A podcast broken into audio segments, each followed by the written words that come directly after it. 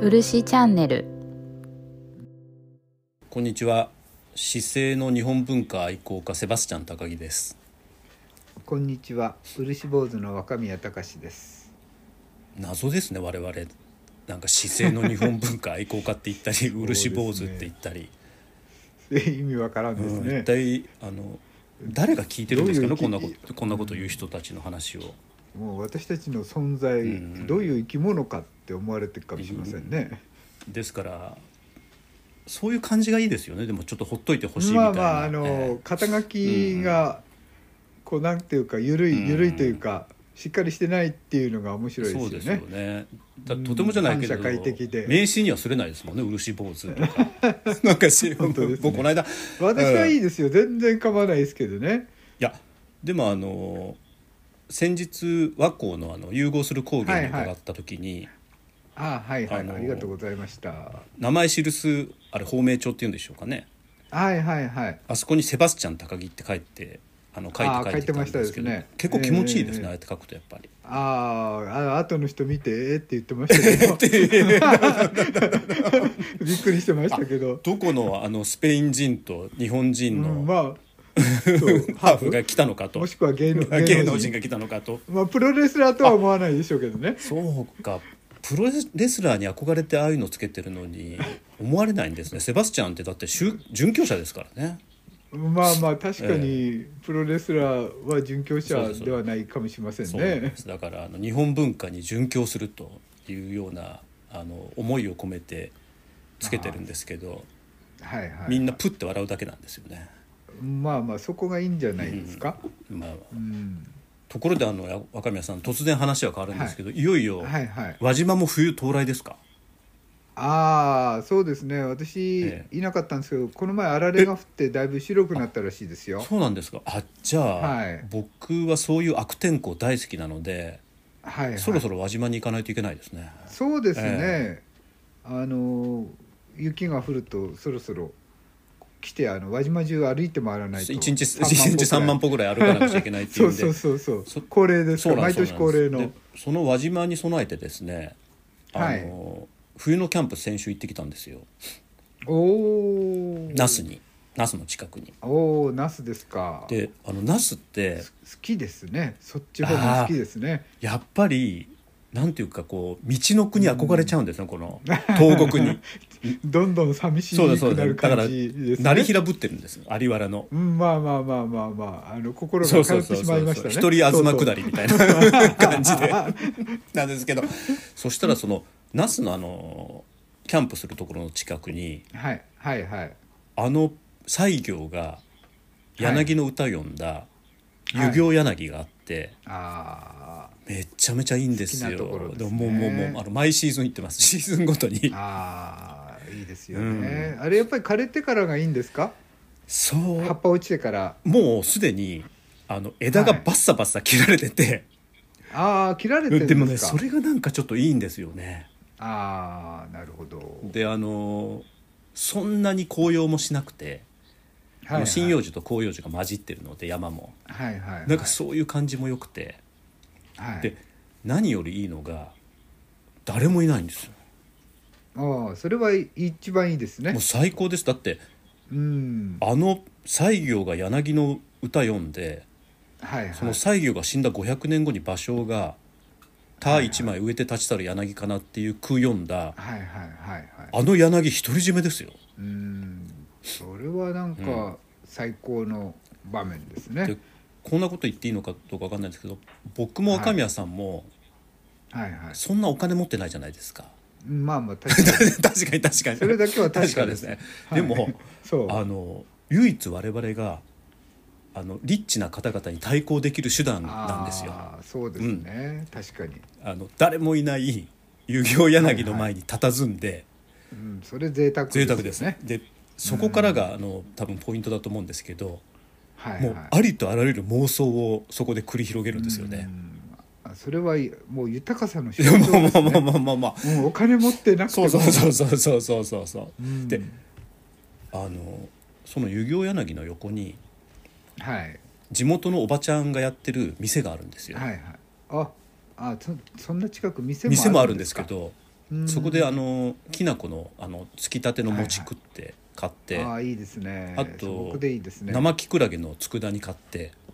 へえそれ昼ご飯にしながら遊行柳の前に佇むっていうのがはいはいはいこんな贅沢なことあるかなと思いながらうーんまあなんか当時にうんこう戻ったようなそうなんですよ感じを味わうことできますね。でやっぱり思いを馳せる装置として、はいはいはいはいあの歌枕その遊行柳っていう歌枕もそうなんですけれどもはいその僕が多分見てた遊行柳ってはいはいもちろん西行が見た柳とは全く違うものなんですけど、はいはいはい何しろ西行が1100年1200年ぐらいですから800年前ですからね、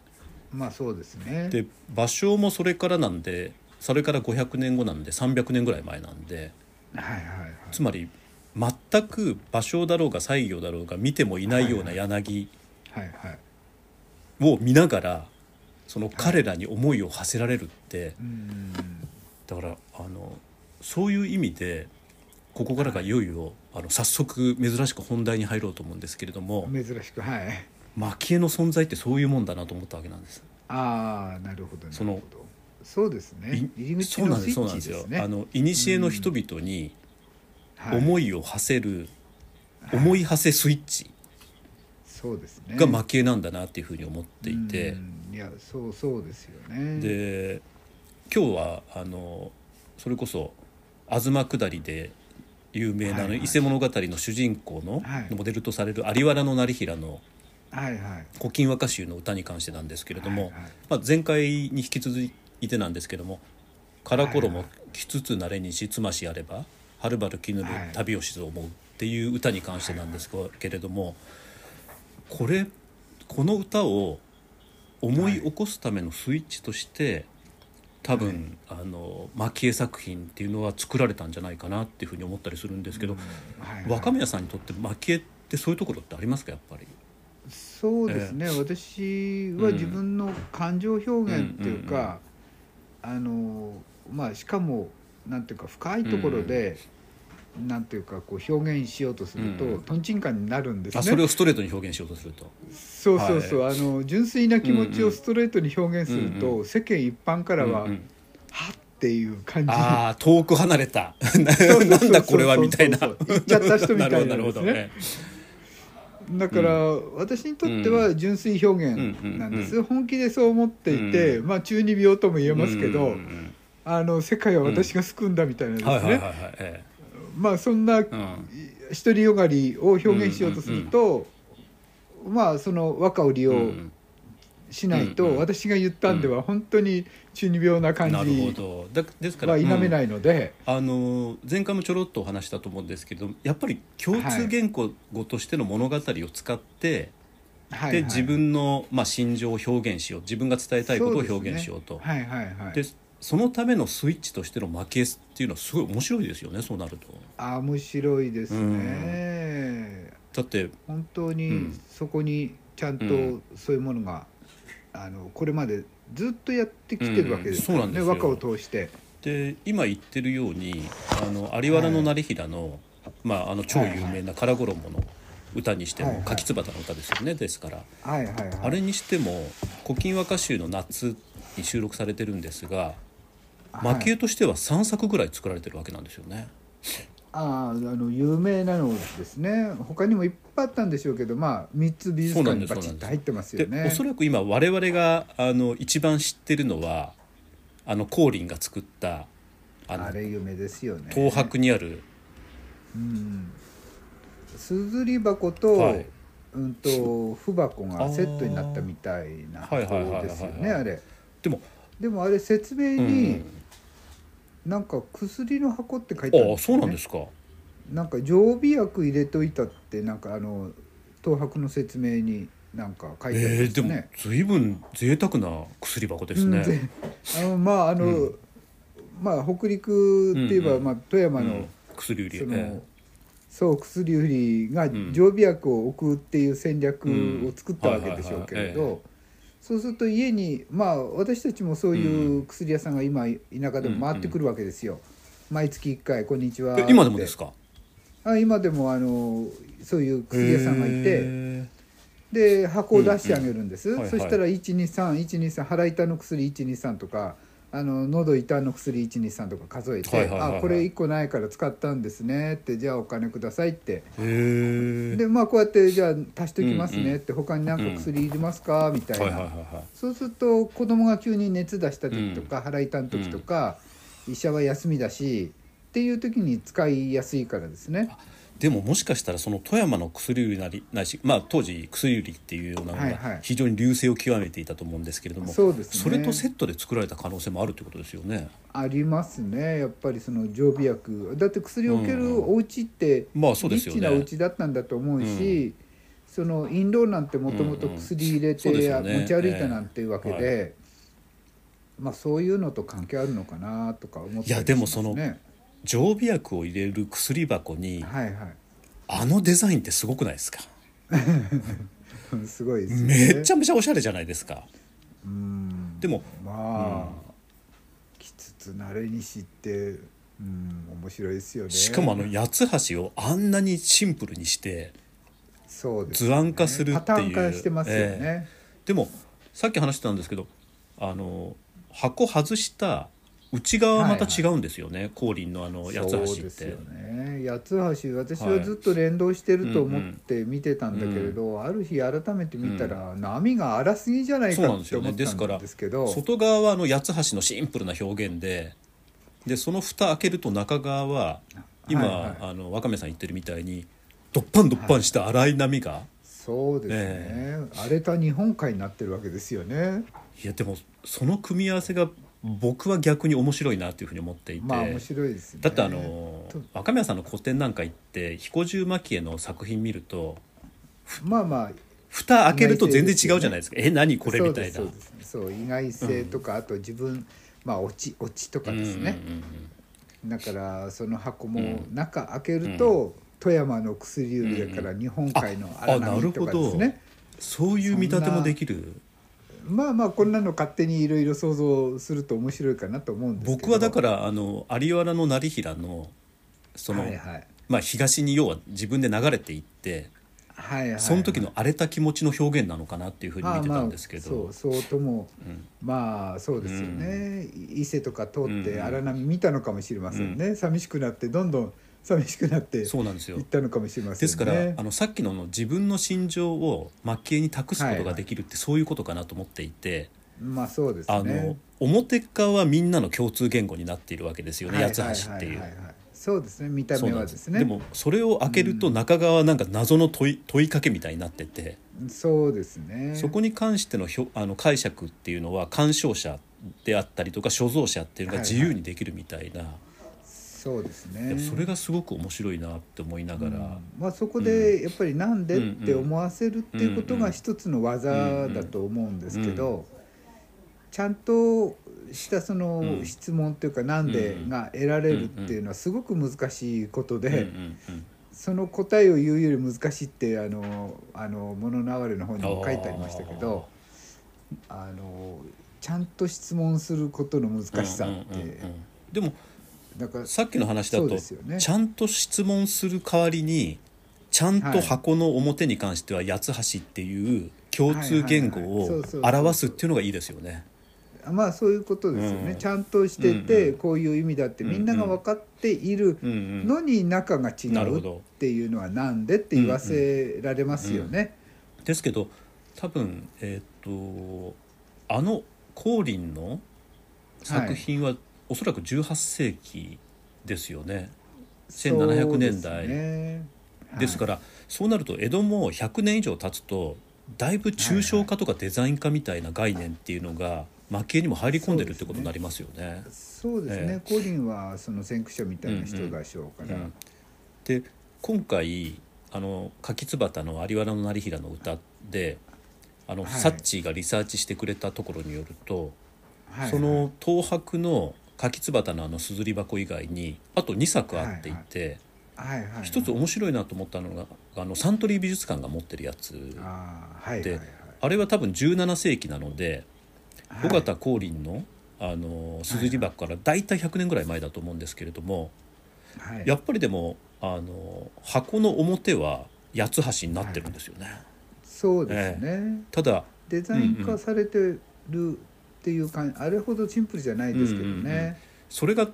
あの尾形光琳の作品と比べると、はい100年経つとこんなふうに蒔絵にもデザインとか抽象化はいとはかパいターン化みたいなのが入ってくるんだっていう違いが分かって面白いなっていうふうに思ってたんですけど、サントリーの八つ橋のあれもすずり箱ですよね確か、綴り箱ですねあれはもうなんか技のてんこ盛りみたいですもんね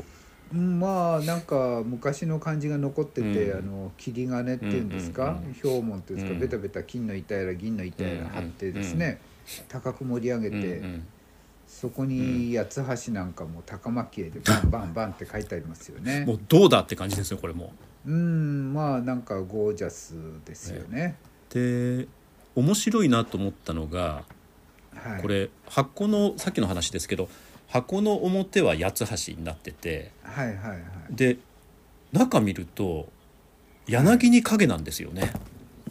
そうですねでや影だけ漢字がありますそうよねなんですよ。あの柳がこれも何ですか高蒔絵ですかこれ。柳そうですね、はい幹の部分は高く盛り上がってまはい、すね、でその幹のところに漢字これなこれ鉛かなんかなんでしょうかねまた。そうですね、かなり錆びてますから、鉛かなんかですかねで足出てはい、で影っていう風になっていてはいはいこれさっきあの見てて何を表現してるかというとオープニングの時に話に出した西行の柳の歌を意味してるんですよね。はいはいあの道の辺に清水流るる柳影しばしとてこそ立ち止まり連れっていうもう超有名な歌があるんですけれどもはいこれってあの西行もやっぱりあの成平の東下りと一緒で道の空を旅してる時にはいはいはいだまあ真夏だったんでしょうねそこにこうはいはい川が流れていて清水が流れててで柳の影があったのでちょっと休もうかって思ったはいらあまりに気持ちいいのでそこでついつい時間をあの過ごしてしまったよっていう歌があってはいであのさっきの話で言うとその歌におへのオマージュとして芭蕉が「他一枚植えてさ立ち去る柳かな」っていう句を読んだっていうので。はいですからあの今日偶然ですねはい僕が先週末行った湯ぬ湯行柳がですねはいはいこんなところに潜んでいたんだと思ってめっちゃ感動しちゃったんですびっくりしますびっねくもうど真ん中じゃないですかそうなんですよ高木さん のそうなんですよ僕あの湯行柳好きなのでもうだからそうあでもマイブームど真ん中ですねこの湯行柳の下に流れてるはいはい流水ももうちょっとなんていうかあのサラサラって流れてていいかなと思いますねああなんかこれでも柳の揺れ具合もかなり強風ですあーね本当ですねそうやってみるとうんでもまあ、これも心情風景といえうんうんうばんそうなのかもしれませんね心象の風景でなるほどされてるっていうかいやでもこの作者は、えーと多分デザインとかは抜きにししてなんですけれどもはいはいはいモチーフというかあの込め方としてはすごい面白くないですかひほもおまあ面白いですねあの同じ心境を読んでるのかもしれませんし、まあその心境の表現として非常にユニークですよね。だって箱の表が八つはい橋有原の成平になってて、うんまあ、で箱裏が西行なのでそうですねおそらく成平と西行って江戸時代の初めの頃の方々にとっては僕は二大旅人だと思うんですよね。そうですね、うんスターですよね。に二大旅のスターしかも歌の名手うんその歌の名手の代表の歌を2作とも一つの綴り箱に込めちゃう、そうまあてんこ盛りですね。もう持って持ってみたいな感じこれ注文した人うんうん本当に好きだったんでしょうね。あそうかそうか注文者がこれ注文し、まあ書いたうん人というよりうんうはんそのおそらくですけどうん例えば注文した人がこうしてほしいとなるほ言どったのかもしれませんえねー。表は成平にしそういてう人じゃないとそう頼まないでしょうねこういうあの作家がこういうふうには作りにくいでしょううんかなら。るほどでこれも多分注文した人が人に見せる時に、うんこれ八橋の綴り箱作ったんですよみたいにして見せてはいはいはでい。パコッと開けたんでしょうねきっと。そうですね。で開けたら「柳に影」って書いてあってはいはいはい。これで西行のあれだってピンとこない人は多分バカにされたと思うんですよ。まあ軽蔑されたんでしょうね多軽分蔑されたそうそうそうそうそうそれどっかに書いてありま書しいてたあるねそういうことが書いわてあかりらなまい人は軽うん蔑されたって書いてありましあたのね小林秀夫さんがどっかで書いてました。ええ京京都の旦那やば衆いでで歌を返せないような人をバカにされたみたいそうそうにで。したねうんそう書いてありましたねでも、そうなるとちょっとヒリヒリしていいですよね。まあまあまああのちょっとなんていうかあの今のクイズ番組みたいそなうなんものですそうでです。ええなかなかまあ楽しいそれが楽しいんでしょううんうんねでなんかこういうセンスって多分さっきの話若宮さんの話だとやっぱりはい共通言語としての和歌っていうのがみんなの体に,、はいはいに染みついてないとそうですねこれを楽しむこともなかなか難しいっていうのがう。んそうですね。うんでさまざまなその,、そのこの歌ならこの歌に対しての論評があって、うんうんいろんな見方があるっていうことうんもさえも分かっていて、うんさらに自分の見解をそこで述べようっていう、うんうんなんか思惑があるんじゃないかと思うんですよね。そうですねですからこの「すずり箱」の注文者というか注文集っていうのはあの、はい成平の「柿椿の歌」に関してはあれは旅っていうことに重きを置いたっていうことですねきっと。まあそうですよね旅好きだったのかもしれませんね、この方、まあ、もしくは旅ができないかうんあーなら、るほど、旅に行った体でこうんうう読んでいるうと。んですから成平と西行っていう二大旅人、そうですね 二大自分探し、えー日本人っていうのをここにモチーフに込めたっていうのが。まあそうですよね、うんやっぱりそう簡単に旅できるような,、んんあーなるほどそうですそよねの時代ではないでしょうから、んん旅好きというよりは旅好きを、うんまあ愛しているというか、うん旅をしたことをしたように楽しんで見ていたのだろうと思いますけどね。しかもあの東の国への憧れが半端ないですよねこれうんなんかやっぱりうんそこも物の哀れというか、うんそういうのがあるんでしょうかね、うんあの都よりも、うんうんその少し詫びていく感じが好きなのかもしれませんね。あのー詫びた場所をこんなにキンキラに表現するっていうのも面白いですよねう、ん、そうですよね。確かに、あのこの三河の、おなんとか寺さんこんなにキラキラしてないですよね。 行きましたけど、うんなんか本当寂しい感じそうでですしたよよねね。どっちかっていうとあの光琳のはい。あのすずり箱的な風景ですよね表の。ーあの寂しさから言うとそですねはいはいはい。で大体こんなに柿椿も咲き誇ってないですし ビヨンビヨンみたいまあにそんなにない、あの八つ橋ってこのうん板だけはバンバンと残ってましたけどね、あーでもそれが良くないですかあそこうん、まあそこがいいんでしょうね、その詫びた感じがそうなんですいいんでしょうそうなんねあの観光化、うん変に観光化されてなくてだってあれが変にあのこの光琳とかこの蒔絵の作品みたいを再現したように箸かけられて、はいはいはい本当にこういうふうに柿椿バンバンバンっていうふうに植え植えられてたら、はいはいさっきの遊行柳の話じゃないですけれどもあー我々そうがですね想像する余地を奪われちゃうじゃないですか。冷めますねえ完全にえでも今の旅先ってちょはっいはといそういうところがあって僕嫌なんですよね。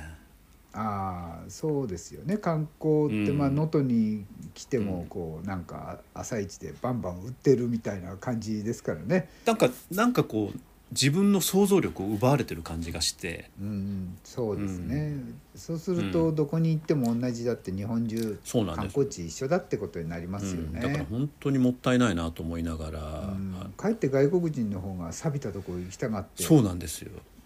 わざわざこんな神社来るみたいなところ行ってますよねそうそうマニアックなとこ行ってますよね、うんだからこの前の高木さんいらした時にあの五六番のお寺さはんないんかはい行はっい、たはじい、行ゃなきいまでしたす行きかました、はい、結構外国の方あそこを、えその指定で行くんへですよね、ーあとその後輪島の十蔵神社なんていう神社に、ええ神社に来るんですよね、へーでもさま、あ、だからうんうん、マニアックですよね、ある意味今はそのインバウンドの方々が、はいあの成平の東下り的楽しみを知っているのかもしれないですよね、我々より。まあ確かうにんそういうふうに考えざるを得ないっていう感じはしますよね。だからあのインバウンドの方々のマニアックな旅を今もしかしたら我々学ぶべき時が来たかもしれないっていう。うん、そうですね。あの大型バスでドーンっていうんじゃなくてですね、まあ本当にプライベートうんでこう柳見に行くような感覚でそうですよね行。くえ旅っていうのが見直されるべきなのかもしれませんえねさ。らに言うとあの我々にはアドバンテージがあってあの、はいプラスアルファとしてその地にまつわる物語であるとか、はい歌であるとか、あるいは俳句であるとか、そういうようなこの古の人々のことを知ってるわけなので。はいはいそのインバウンドの方々はもしかしたらそのひだびた風景に関して郷愁だけを覚えるかもしれないんですけれども、はいはいかつて自分たちもあったであろうような風景を、はいはい。我々はそこにプラスしてこの古の人に思いを馳せるっていう行為ができるはずなのでそうはいはいですからそういうふうに考えるとそういうようなまあひなびたとかわびた場所に旅することもはいはい古の人々に思いを馳せるスイッチですしそうですね。だから蒔絵も同じようにそういうところをやっぱり我々目指すべきなんじゃないかなっていうふうに思いますよね。うん、おっしゃる通りで、うん私はずっうんうんとここのところ、まあ末期絵うんうちの展覧会はエンターテインメントって言ってるんですけど、やっぱり映画を見た後に、そのじまあなんていうか映画の世界にどっぷり使って、それで帰り際にそういう気持ちになって帰るわけですけど、それってすごく豊かなことだと思うんですそうよね。ですね。えなので漆の作品または蒔絵の作品を見て、そこにうんその入りえ込んで、そしてその思いを持って帰れるっていうのは豊かなことだと私は思うので自分の今いる位置から、うんそのまあ未来でもいいんですけど、当時っていうかうん時代を遡ってもいいんですけれど、そっちに一回気持ちごと、うん体ごとですね。あこう移動うでんわきかて、りますそわのかり当ます時の人の気持ちになってから、その物事を見,、うん見てしかうもんそれを現在の自分から見てうんうんもう一度見直すっていう、そういう作業がなされるーと、うんうんすごくエンターテインメントとしての効果があるんじゃないかなと思うんですね。だからあの旅っていうのがその物理的な距離だの旅だけではなくて、はいはいはい、その時間飛んだりとかその物語の中に入り込んだりとかそう,、いうようなあのエンターテインメントとしての旅でそれをだから若宮さんのは古典で目指してるっていうことになりますよねきっそうですと。ねはいはいそういうふうに人の気持ちうをんう動かすっていうことが衣装っていう言葉に表れていてうんうんそれがデザインと違うんだなんて言われたことありますけど意を巧みに操ることができるっていうのが衣装だって私言われてそうだなると思ほってるんどですけ意れどを巧みに操るですからそれを見る人々たちっていうのを巧み巧みに操ってその物語の世界に引き込んでいくってことですよねそれが衣装だってそういいううことですねはいなるほどそれはあちょっとそれ考えたことなかったですね衣装っていうのなんかデザインとかモチーフとかそういうようななんとなくぼんやりっていうふうに思ってたんですけれども、はい意を巧みに操るって言われると、うんデザインうんもうんなんか本当の意味だあそうとですねサインを超えたもえのえという意味らしいのそうですでよねサイン以上のものがないといけないわけですけど、本来はそういう意味なのかもしれないけど、まあ英語は私よくわかんないんですけど、なんとなく今デザインとか、まあ、衣装もそうなんですけれどもその表面的な上っ面をこの飾るみそうたいでなすね。言葉として使ってる部分が多いんですけれども本来はデザインにしてもはい衣装にしても全体の方向性ですからその方向性に向かっそうてですね人をまあ向かわせるみたいなこともあるっていうことですよねきっと。そうですね。うんあの導くって言いますかですね、うんうんなるほどそういう次元ができると非常にまあ楽しいだろうなと私は思うわけですけれど、そうですよねそうすると今あの我々が取り組んでいるですねはい、はい、いよいよ最後になるんですけれども。はいまとめですね。物語えはにですね、どうやって人々を向かわせるかっていうことでそうですね。その物語何かっていうとはいはい。 「古今和歌集」なんですよね。そうですね。一番まあメジャそうですそうーでですすよね。それであうのんこれなんでこの今あのこのポッドキャストやってるかっていうとこのポッドキャストをやりながら「はい古今和歌集」をテーマにした蒔絵の、まあ展覧会をやろうとしていると。そうですねなので、えー過去古今和歌集でさ蒔絵化されたものっていうのを今辿っていってはいはいそれを私たちでもう一回作り直そうじゃないかっていう壮大なテーマに向かってるんですけれどもすごいことしてますねでもあの彼女と塩の山に関しては今なんとなくでき始めて るでき始めてます素晴らしい、うん塩の山は野鳥っていう風なこの漫画やりまのしたそようねなの吹き出し風なのがあるっていうのなんですけど、そうですね今回のこの有原の成平のはいまはあい柿つばたからころもきつつなれにしに関してははいはいはい先週はですね若宮さんまだまだ想像がつかないっていうふうに言ってたんですけどはいはいどうですか今はやれそうな感じがう。んまあもうちょっとですねもうちょっ と、うんまあ、んまあもうちょっとですねでもちょっとずつ私もあの、勉強はいはいをはいえしながら、その「もののあわれの」あのサントリーの展覧会の,、はいええあの序文っていうか、うんあれ読んだらうばん、その論語をなんか引用して語ってる部分があるんですよね。その中に、あの横島じゃないってあーいうあーそうなんですよこと書いたんですよね。要するに素直うでんストレートであるっていうことは非常に重要なことだからじゅ、うん前にも言ったその純粋、ってていうそういうところから解いていけば、そのまあ成平が、その妻のことを思って寂しくなったっていうのは確かに純粋っっていうか、あそうなんだなっていうふうに思うわけですよそうね。ですよねそもそも哀れの語源が「あああれ」っていうふうによく言われてますから、はいはいあのもう簡単なんですよね。もう「うんああ」っていうふうに出ちゃうような言葉だとするとはいはい。多分あのこの「から衣」の歌ってあまりに、はいあの先週もやりましたけどテクニックが詰め込まれているので、はいそのテクニックによって有原の成平の素直な心みたいなものが見えなくなってるところがあるんですけど、、はいはいなんはいかそのテクニックひっぺがすと多分はい哀れみたいなものが出てくるんじゃないかなっていうふうに、そうですね、うんまあ本当に、うん、旅に出るとそういう寂しい気持ちうんになるんだなって、私うもんそのわ若い頃というかうん二十何年前うにんその外国に英語もできなくうんて一人で行って、うんまあなんとかなんとかしようって、うんあのうん漆はもうダメだからなんとかしなきゃって思って行って本当に暗中模索の状態の中で、もう地理も英語も分かんない中で。すごく寂しいっていうか不安な気持ちに襲われたことを覚えてるんですけど、まあ、そういう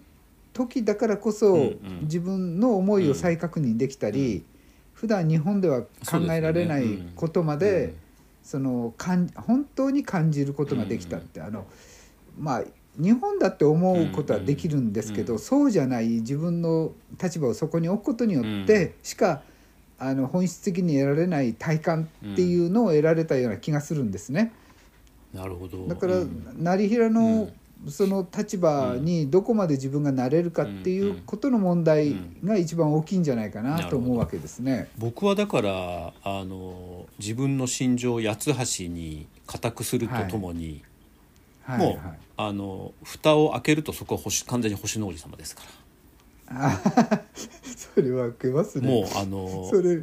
成平の寂しさと、うんあの星の王子様が砂漠一人で旅してた時の寂しさっそうて、ね同じなんじゃないかなっていいうふうに思っうねていてうんそれはあの随分それで私も、はいなるほどって思ってるところがあって。え高木さんのはいそれからすると、え私えはえあの賢治はの「銀河鉄え道あーって感じになるわけですよねいいですねだから」感じとしては同じ八つ橋モチーフの箱が2つあって、一方では開けると星の王子様になってはいはいではいもう一個の箱は開けると宮沢賢治の「銀河鉄道」になってて、はいはいそれそそれいいですねこう連作うん銀河を旅するわけでそうすなよんでねす賢治はでもうん銀,、カンパネルだと 銀河旅する的には星の王子様も一緒なので、ああそうですねですから、あの全く同じ表から見ると全く同じ箱が2つあって、はいはい開けると「銀河鉄道」と「星の王子様」になっててでも、はいはいそこにはその旅っていうことで何か通底するものがあるみたいな、一括りはい、うんそれがで薬箱になってるとそうそうそうそうそうそうまあ私だったら例えば胃薬なるほをどな入れてあるるとほかど、 ですねえ 胃が痛くえいないでるかすらね僕だったら花粉症の薬が入ってるっていうのでだ そうそうそうそうって花粉症の薬ってあの僕の場合結構長いので11 11月から5月なので半年常に自分のそばにいる箱なんですよ。なるほどなるほどでそれがもうかなんか八つ橋と星の王子様になってたらもうそれ最高です、まあ確かにちょっと気は紛れますうよんね、花粉症の薬飲むたびに旅に出たような気持ちにな るなるっていうのがそうですね花粉のな いそうですそうですあそうので場所にそうなん行けますよええねあの道のくのこの本当に田舎に行って僕の花粉症って、あのどっちかっていうとあの、車のあの排気ガスも結構大きいのあでー田舎に行くと出なくなるんですよ。ああなるほどなるほど、いいことですねですからその、えー道のく旅星の王子様薬箱みたいなはいのはいを、はいはいはいがあってそれと半年間付き合いながら自分への旅を思うみたいな、そうですあねこまあ、うん輪島も花粉ないからああ輪島あのええ車もあくる花粉じゃなはいはい、いはい車が少ないからですね、ぜひ今度輪そ島うでにすいねだらしてかいただいらて、花粉症が一番ひどい時に行かないといけないですよね輪島にいあそうですね、やできたんじゃないですかこれ来ましたね来ました来ましたもうだからこれでかな 金城塩の山柿つばたと来ましたから、はいはいなんとか蒔絵化された古今和歌集前作もうアイディアだけでも作りたいですよねうんまあそうですねまずアイデアですのでね、で古今和歌集終わったらまた次の食洗和歌集ありますからもう延々とこれ続まあきでますから、もでもでもでもあでもでもでもですけど、まあ源氏物語もありますよあのそう来来年あの光る君へそうそうそう、あの大河ドラマですかそうですよだから源氏物語らしいんで、ちょっと時代に乗っていかないとまずいかじゃなあでと思きうんでちょすっけとどまあ古今和歌集終わったらあはいはいの蒔絵化された「源氏物語」の作品をまはいたはいはい再び作り直すみたいな方に入っていくのもいいかもしれまなあいです古よ今ね。和歌集終わらないという説もありますけいどやいやいや蒔い絵っぱ化いさあれりたすぎ古て今和歌集なら10ぐらいなのでまあま多あま分ああそうですねのあと2か月ぐらいで終わるはずです。あそうですあと二ヶ月ぐらい ですねやっぱりやっぱでりそもうなりま源す氏 よね物語早くしないと終わっちゃうじゃないですか来年。まあまあまあ終わってからでまあもまいあいかもしれませんけど、でも若宮さんよくそういうことありますよね。あのあ、りますあります時代に合わせなくちゃって言ってそうやろうとしたら間に合わなくてそうそう終わってたみたいなそうそうそうそうあの本当にもう本当にそればっかり、あの大河に合わせて2年後くらいはいはいはいはいにいよいよその作品ができるっていうような、まあまあしゃあないですけどね、うんで多分最初に私たちあの、はいちょっと負け惜しみでお金がないって言ってましたけどそれが一番の原因だと思います、間に合わないっていうのがああーまあ確かにそうですね財力があれば ですね円やーっと職人さんを動かせるそうわなんでけですすそうけなんどですねもうしょうがないんですだからもうだですから、うんまあねまあやりたいことをやってであのまあそうですねこのまま死んでいけばいいやっていうふうにあの、まあまあ最近よく思うこ完と全オがタクですからということでですねはい、 えー今日はあのなんとか秋津端の有花の成平の歌のなんとなく作品家らしいものが見えたということで、そうですねこの辺りで締めようかと思いますのではい若宮さん今日もありがとうございました。はい、こちらこそありがとうございました。